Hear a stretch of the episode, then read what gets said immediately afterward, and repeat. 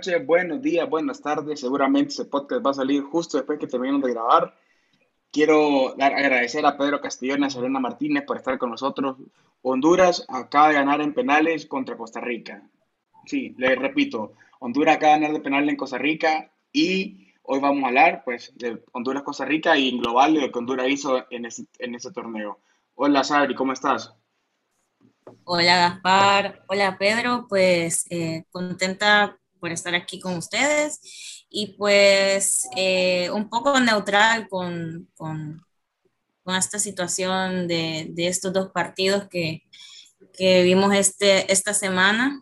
En términos generales, pues eh, sí me gustó la, la, la, actuación, el rendimiento, pero pues más adelante sí tengo algunas cosas que destacar. Hola Pedro, ¿qué tal? ¿Cómo estamos? Y escuchamos a Sabrina que quiere destacar unas cosas más adelante, pero ¿qué nos podrías decir vos de entrada? Un placer siempre compartir la libreta con ustedes. Bueno, a mis queridos libreteros les quiero decir algo. Estamos knockout para las eliminatorias. Bueno, así arranca Pedro Castillo. Yo no creo que seamos knockout. Yo creo que Honduras está consolidando una manera de jugar, una manera de transmitir una idea de fútbol, una idea diferente Honduras tiene los jugadores necesarios para hacerla, pero hay, hay, hay ciertos movimientos que, que, tienen que pasar antes o que o no, no, no tienen que pasar. Por ejemplo, que Alex López juegue más y que juegue en ciertas zonas donde reciba el balón con comodidad. Pero arranquemos. ¿Cómo vieron el partido de hoy? El primer tiempo nefasto, no me gustó, eh, aburrido. Y bueno, creo que en eso los tres podemos estar, estar de acuerdo. El segundo tiempo me gustó, Honduras mejoró eh, sustancialmente, hubo más creatividad en la zona media, que es algo que en el, en el episodio anterior destaqué, porque pienso que este plantel que tiene la selección ahorita, hay una amplia variedad de mediocampistas y hay que utilizarla. Tenemos jugadores talentosos en el mediocampo. Quiero destacar a a Edwin Rodríguez. Estoy, estoy muy fascinada con su actuación de hoy, pues no es nada nuevo, sabemos que él es un jugador con, con grandes capacidades, con un talento para manejar el balón, pero no solo eso, me gustó mucho su, su, actitud, él luchó bastante y pues en ese medio campo me gustaría destacar a Edwin Rodríguez, eh, también a Albert Ellis, poco más arriba. Eh, me gusta cómo presiona, cómo marca. Sabemos que la delantera es nuestra primera, es el primer defensa prácticamente y creo que Ellis eh, hace muy bien esa labor de, de, de, intimidar a los defensas del equipo contrario. Y pues más adelante, si quieren, podemos hablar un poco de que nuestros dos partidos nos, nos meten gol, goles tardíos que, que están, eh, que están influidos por la falta de concentración, no solo de la defensa, sino de todo el equipo en sí. Bien, Gaspar, mira, eh, y Sabrina, ok, yo les quiero decir algo. Yo, ¿por qué digo que estamos knockout? El planteamiento que, que da nuestro entrenador Fabián Coito en el primer tiempo es una demostración clara de desconocimiento de las cualidades de tus futbolistas. ¿Por qué? Pones un 4-4-2 y pones a Rigo Rivas, el famoso Riri, que está chistoso el apodo, pero de fútbol ese muchacho no tiene nada, lo pones por banda derecha.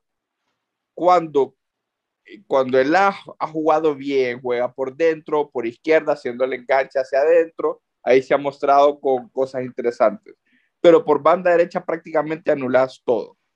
¿Qué es lo que pasaba? David Flores tenía la pelota, Brian Acosta tenía la pelota y él, en un desconocimiento total del fútbol, se iba a meter en medio. Entonces, no había quien atacara por derecha. Entonces, era un dibujo asimétrico. Y otra cosa, hay algo que hay que reclamarle a dos personas: a Fabián Coito por el desconocimiento de las características de su jugador y a su jugador. Me parece increíble cómo Albert Ellis, que ha jugado en México, ha jugado en Estados Unidos, está jugando en Portugal, no le dijo, profe, fíjese que yo tengo una observación. Yo de delantero no sirvo, simplemente no puedo parar una pelota. Por la derecha, soy prácticamente indefendible.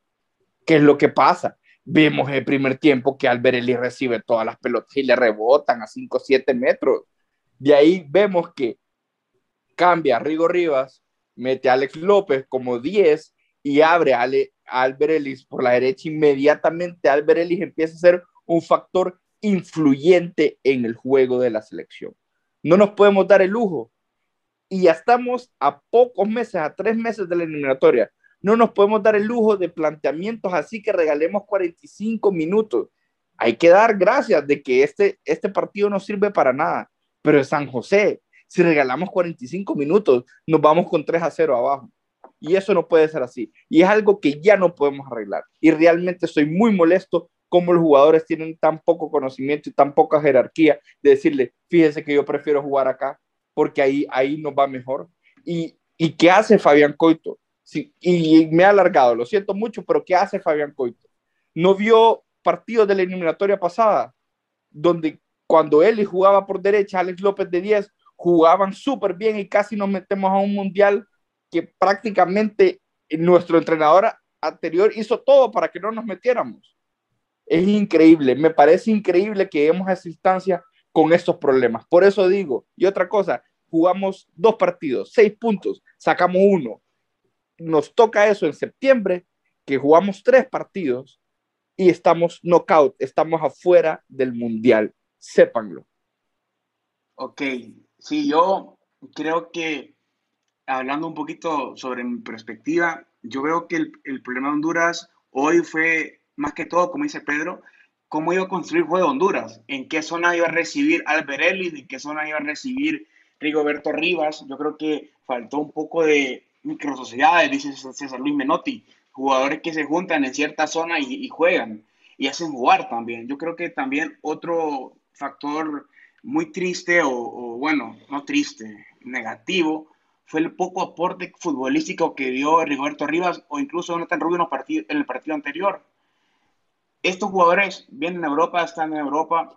Yo creo que son diferenciales por el hecho de ser formados ahí, pero estos dos partidos no se les vio, no se les vio y ellos tienen que marcar la diferencia, como lo marcaban los jugadores extranjeros que los, de, los, los legionarios que venían antes marcar diferencia. Y yo sé que un proceso son jóvenes y todo, y yo entiendo eso como formador, pero es necesario que eh, eh, comiencen a marcar diferencia en el juego. Y, lo han hecho, lo han hecho en partidos, lo han hecho, lo hicieron contra Chile, lo hicieron en ciertos partidos, pero Honduras lo necesita ahorita. Y no sé, quieren comentar un poco del rol de Anthony Lozano, más allá de los goles que se falla, ¿qué les parece el rol de Anthony Lozano? Yo no vi nada de, del Choco hoy, no vi nada, sinceramente.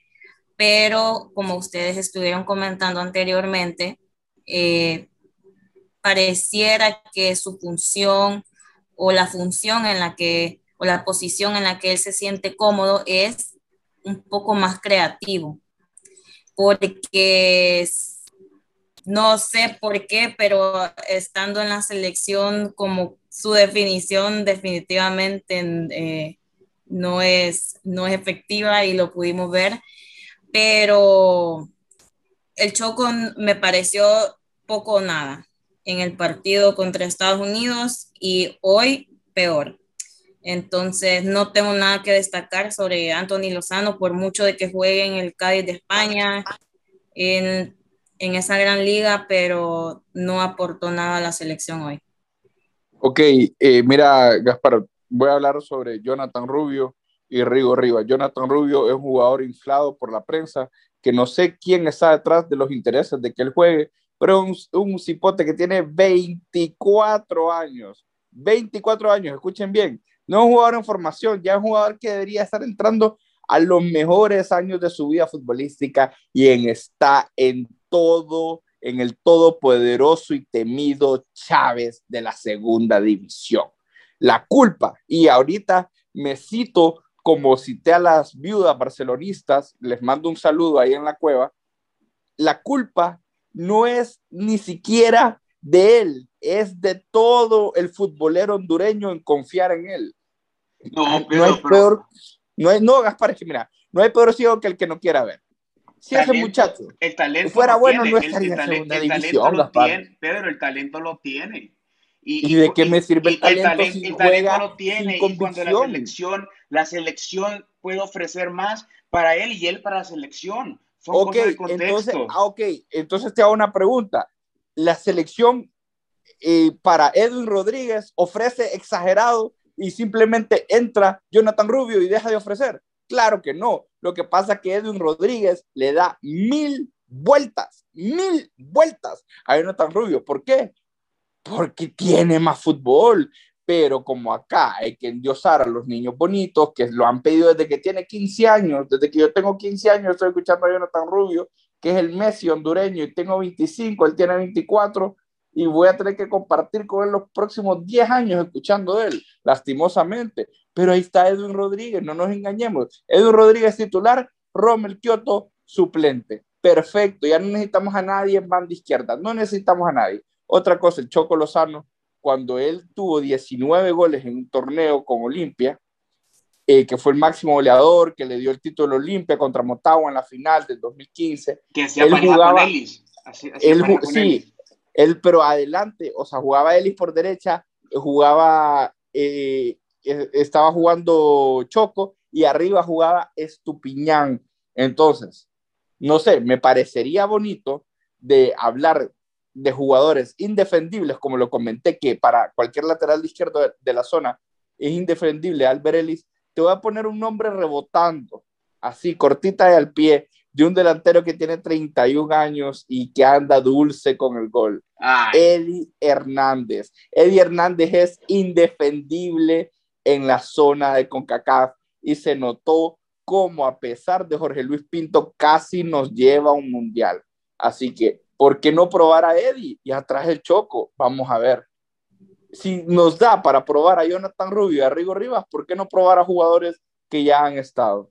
No hay que tenerle miedo a los jugadores que se crían en Honduras. No hay que irse por las caras bonitas. Entonces, yo- espero de todo corazón que mejoremos, pero estamos knockout. Yo no creo que Honduras ni Fabián Coito se vaya, no, la selección en sí se vaya por las caras bonitas, simplemente porque los que más técnica tienen son los que mejor o deberían de entender, interpretar mejor el juego y da- dado esa técnica pueden funcionar en el modelo que quiere Honduras, que es tener la pelota, que circularla bien, presionar tras pérdidas, todo eso que Honduras intenta hacer cuando tiene posiciones largas. El problema es cuando Honduras no tiene la pelota. eh, cuando Honduras no puede hacer posiciones largas, cuando Honduras no se siente confiado en su terreno de juego. Bueno, Honduras presiona alto, acosa alto, lo, decía Sabrina. eh, eh, lo vimos el hijo acosando bastante al rival. Lo vimos Honduras en el primer partido acosando también al rival. Una línea ofensiva alta que tenía un- unos mediocampistas que a- acosaban y que hacían trayectorias de acoso. Trayectorias de acoso es cómo yo voy a marcar al rival. Eso significa trayectorias de acoso. Si lo he escuchado, lo leído por ahí. Eso significa. Entonces, son cosas que Honduras puede mejorar, va a mejorar seguramente, creo yo, porque creo en ese proceso, creo, me identifico con estas ideas, pero en, en el ciclo central hay un jugador que para mí me ha dejado mudo, ustedes saben quién es, David Flores, JJ, como le conocen los olimpistas. Eh, la verdad que David ha sido un jugador fundamental para esa selección. Yo jamás, jamás, jamás me lo imaginé. Yo te lo digo. Nunca me imaginé que un jugador como David Flores, que jugaba, hace un juego directo en el Olimpia, podía entrar en un contexto más de ubicación y de posición con, con Honduras. Gaspar, discúlpame, pero eras la única persona en Honduras que no miraba eso David Flores, porque David Flores ahorita mismo, tengo dos personas favoritas en el mundo. Una es José García, que no está en la selección, y la otra es David Flores. Y otra cosa que te quiero decir es que estoy demasiado molesto. Estoy demasiado molesto con el planteamiento. Fíjate que ahorita que me hablaste tan bonito del fútbol, de algo tan sencillo como el fútbol, yo me imaginé aquellas exhibiciones por los campos europeos de Barcelona de Pep. Me los imaginaba, me imaginaba al Barcelona jugando de verde, me acuerdo eh, en Londres contra el Arsenal, una exhibición exquisita. De ahí de amarillo en, contra el Bayern Múnich, increíble. Pero realmente yo no veo absolutamente nada. Y ok, hablas de Jonathan Rubio, ¿sabes cuándo dejó de presionar Honduras? Cuando entró Jonathan Rubio. Entonces, no le puede no, dar. pero yo, yo, yo, estoy de acuerdo que estos dos partidos no lo ha hecho como debería hacerlo. Yo estoy de acuerdo ahí. Yo no, o sea, no te voy a tapar el sol con un dedo. O sea, lo que es lo que es, lo que es lo que hay, pues. Eso es lo que pasó hoy en Honduras. Pero para los partidos importantes que Honduras ha ganado, ha sido fundamental. Él ha sido principal. Y otra cosa, que lo decía mi mamá, porque con ella está viendo el partido, ¿cómo le hace falta a Carlitos Pineda a esa selección? No sé qué piensan. No, claro, claro. Una baja así es, eh, es bastante dolorosa y esperemos que se recupere lo más pronto posible. Sabrina, adelante, te escuchamos. Bueno, lo de Carlos Pineda sí es una, una baja sensible, un jugador muy, muy talentoso.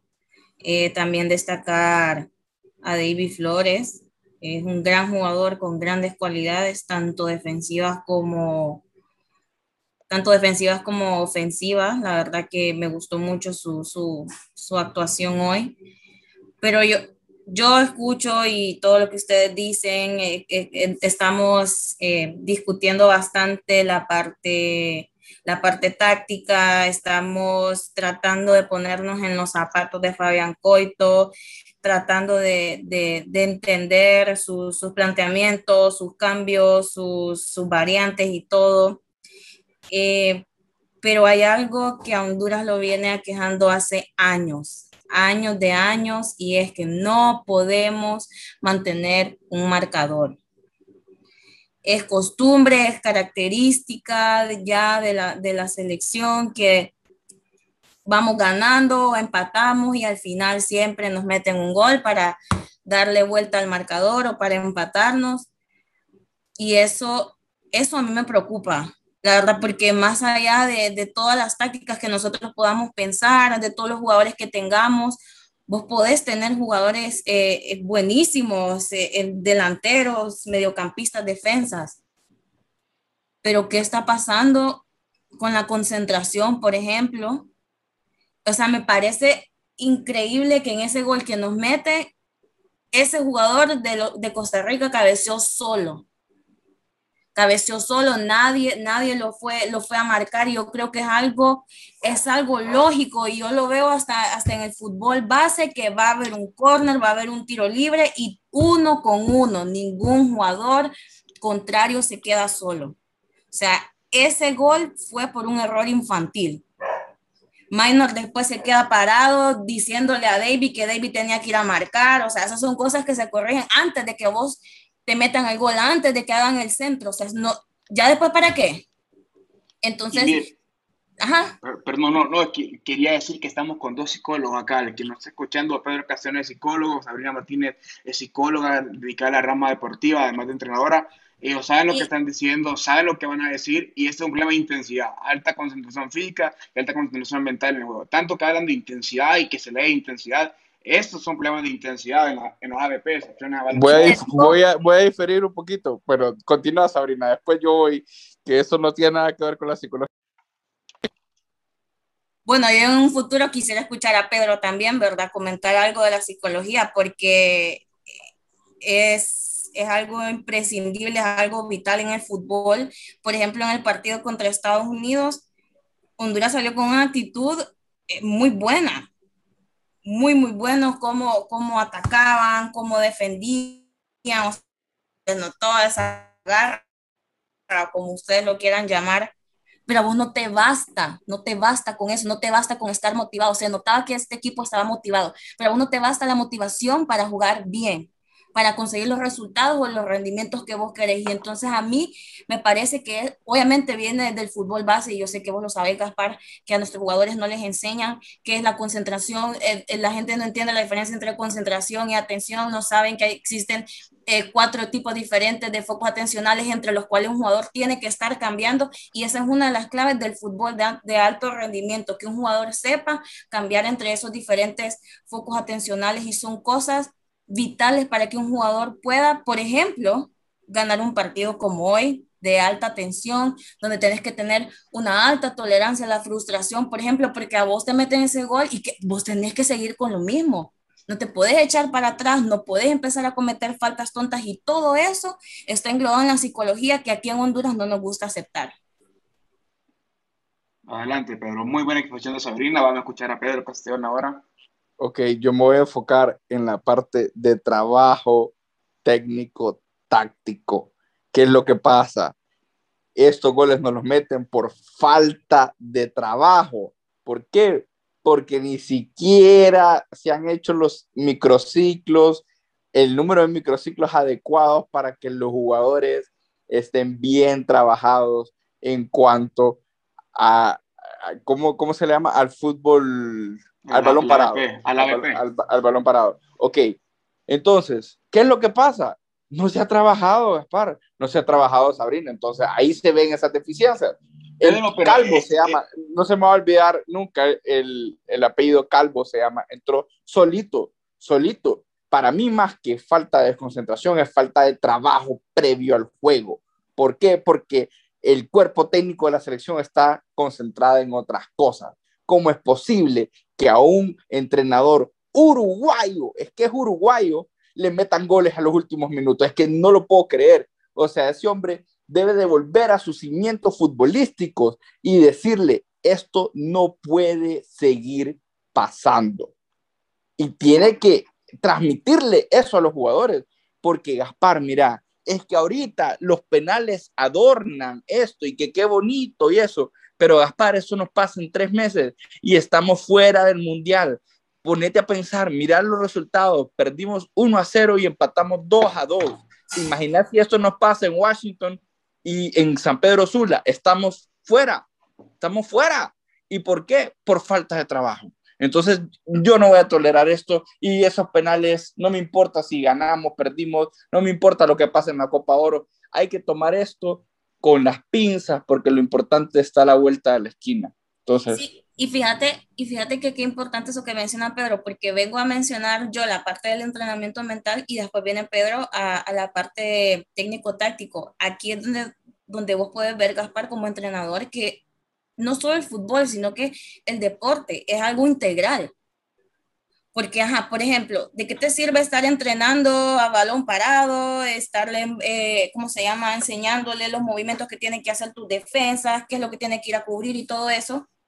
Si el jugador en el partido no va a estar concentrado y viceversa también. ¿De qué te sirve estarle enseñando a tus jugadores cómo concentrarse, cómo mantener, cómo cambiar en los focos atencionales, cómo eh, ser tolerante ante, ante las situaciones de frustración?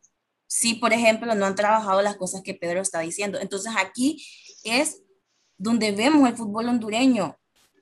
Nos, nos concentramos mucho en, en, ciertos aspectos y olvidamos otros. Por ejemplo, también el, el, fútbol tiene un componente social tiene un componente social, ponete a ver vos de dónde, eso obviamente eso es algo un poco ya más profundo, ponete a ver de dónde vienen estos jugadores, de eh, su familia, si son familias integradas, pero eso, eso, eso ya es tema aparte, pero qué bien que, que después de lo, del aporte que yo di, Pedro mencionó la parte técnico-táctica, porque aquí podemos ver que para que un jugador pueda rendir en el a su máximo nivel y en el fútbol más, eh, más competitivo del mundo, de la región, es importante que los cuatro aspectos del fútbol estén trabajados eh, de, de, igual manera, la parte técnica, táctica, física y psicológica.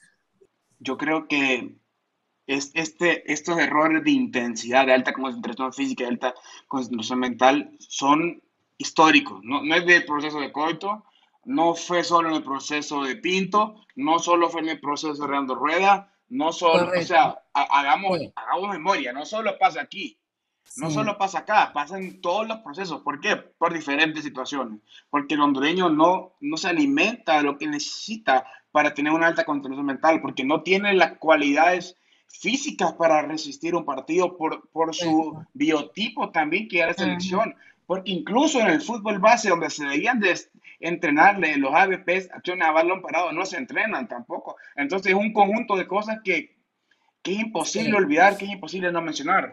Y Gaspar, yo me puedo quedar aquí toda la noche solo hablándote, por ejemplo, de la alimentación y de la higiene del sueño que, tienen que, que, que, deben tener los jugadores. El jugador hondureño tiende a desvelarse, come mal y créeme que yo sé de eso. Y eso es, es algo que no se debe tolerar en este tipo de jugadores porque después vamos a las competencias internacionales y nos pasan facturas.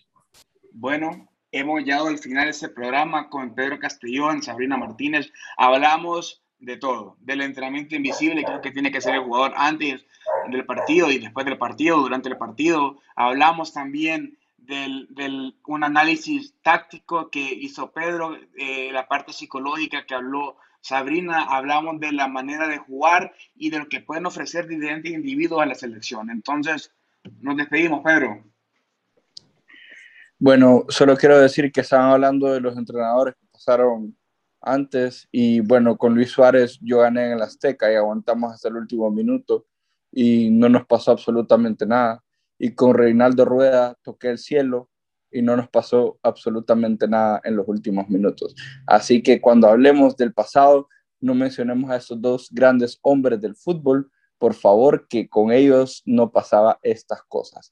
Y amigos libreteros, no compren calculadora, no bajen la aplicación en su celular si no la tienen, que esta vez no la vamos a necesitar.